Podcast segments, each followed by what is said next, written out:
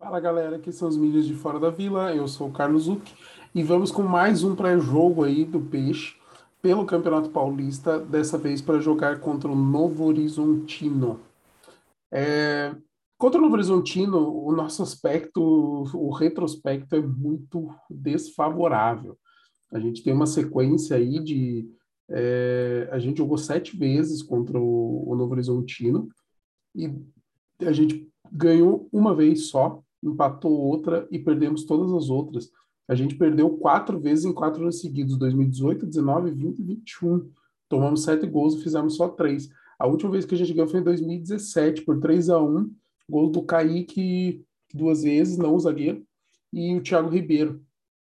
E a gente também tem duas derrotas seguidas no estadual. A gente perdeu para o Mirassol 3 a 2 e o clássico para o São Paulo por 3 a 0 Então a ideia é quebrar a, a sequência, né? Foi, então foram seis confrontos. O Santos perdeu quatro, ganhou uma, empatou uma. Eu falei tinha falado sete, mas foram seis na verdade. Então o jogo acontece às seis e meia na, na Vila nesse domingo. A gente já sabe que o Madison, o Felipe Jonathan e o Léo Batistão são desfalques, tá? Então a gente não vai ter o Madison porque ele teve ali aquela lesão no adutor da perna esquerda, provavelmente o Balieiro vai jogar improvisado ali, que é como ele tem jogado, principalmente com o Marcelo Fernandes. É, eu, a vantagem do Marcelo Fernandes é que ele não tem essa invenção, né? Então, se o Aura não está pronto, quem que é o jogador que pode quebrar um galho ali? Então, Balieiro deve começar jogando ali.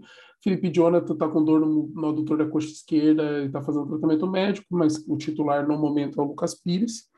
E o Léo Batistão está com desconforto muscular na coxa direita. Então é bem provável que o ataque do Santos seja formado Marcos Guilherme, Marcos Leonardo e Ângelo, ou Lucas Braga, Marcos Leonardo e Ângelo. Aí vai muito aí da, das escolhas. Ultimamente estava jogando Marcos Guilherme. Marcelo Fernandes mais uma vez vai comandar o Santos. O Fabian Bustos só chega na segunda-feira para para começar a treinar a equipe do Santos.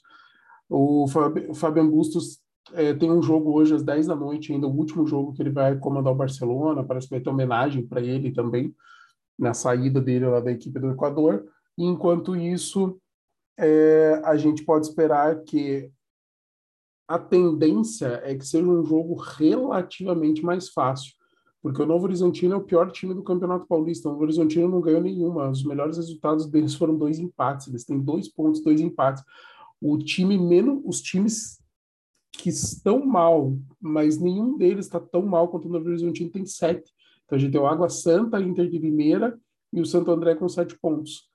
E é um jogo importante para a gente, tanto para a moral, né, de um time que está vindo uma sequência ruim, ainda bem que a gente foi bem na Copa do Brasil para classificar, não estou dizendo qualidade de jogo, mas por quê? Porque a Ponte Preta está empatando com o Mirassol em um a um, jogando em Mirassol, é, tá ficando com um jogo a mais e um ponto a menos que o Santos ainda. Então, se a gente conseguir ganhar, aí o Santos que tem nove pontos hoje iria para 12, abriria quatro em relação à ponte, ficaria mais tranquilo até para já encaminhar uma classificação é, para a segunda fase. Eu sei que ainda tem jogo, tem chão, campeonato, mas você abre uma distância aí que o time, o adversário precisaria de dois jogos, é um adversário que não está tão bem, a Ponte Preta não está bem esse ano foi até eliminada já do, pelo Cascavel na Copa do Brasil na primeira fase.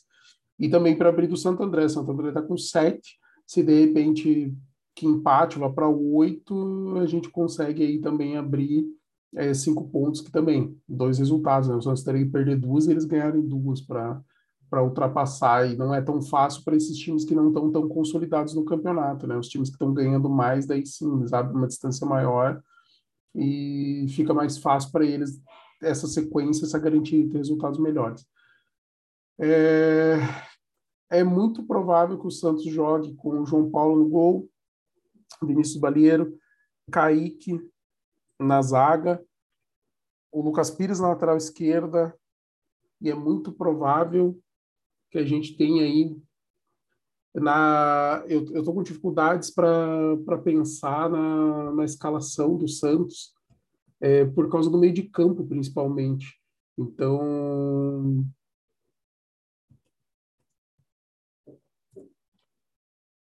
a gente tem é, João Paulo, Balieiro, Kaique, Bauerman, Lucas Pires.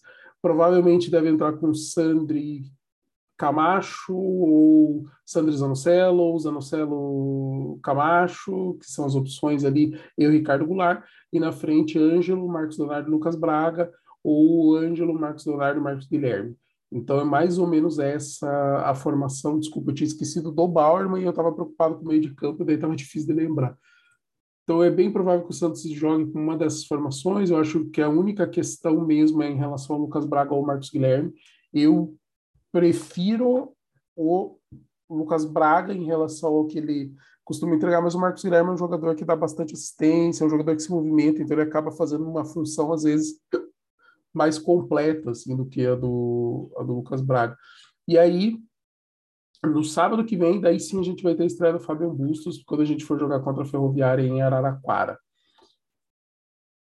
Então, torcedor, vamos fazer aquela corrente que é importante. Vamos tentar o melhor resultado possível. Tomara que o Santos consiga ganhar esse jogo. É importante que a gente vá para cima do, dos adversários e conquiste os pontos precisos, principalmente jogando em casa. E aí a gente consegue ter uma certa tranquilidade aí, tanto para classificar para a segunda fase, quanto principalmente para não cair, não passar o vexame que a gente passou no passado, né? E dar um pouco de tranquilidade aí para o momento do Santos aí, que se não fosse a classificação na Copa do Brasil ia ser bem pior e já está ruim, né? Então torcer aí para que o Bustos possa organizar o time, que o time jogue de uma forma mais organizada, mais completinha, certinha, e que a gente possa ter uma sequência importante no campeonato, que é como eu disse, Paulista é importante é não fazer feio, mas as nossas preocupações são Copa do Brasil, Sul-Americana e principalmente Brasileirão. Então, se ele puder montar, fazer um, um time forte para ir bem no brasileiro, que é o que nos interessa, aí sim a gente começa a pensar em outras coisas. Porque Copa do Brasil Sul-Americano que interessa é dinheiro, mas no Brasileirão interessa a gente ficar, porque o valor que, que você perde estando na Série B muito grande. E o Santos está no momento de recuperação financeira, recuperação administrativa. A gente teve um ano muito complicado no passado, esse ano a gente vai ter outro ano complicado, o Ruído avisou, e talvez ano que vem a gente consiga ter um pouquinho mais de sossego, porque as dívidas estão começando a se tornar administráveis. Ainda não são, estão começando. O Rueda está fazendo esse trabalho fora de campo, mas dentro de campo a gente tem sofrido bastante desde o ano passado. É isso, galera. Seis e meia, Santos e Novo Horizontino contra o pior time do campeonato em casa, cara, a gente tem que ir para cima e tem que fazer esse resultado. É a única coisa que a gente tem certeza. Galera, obrigado por acompanhar nosso trabalho. Curtem, comentem, compartilhem, se inscrevam no canal, ativem as notificações, convidem mais cientistas para conhecer e para cima deles. Um grande abraço.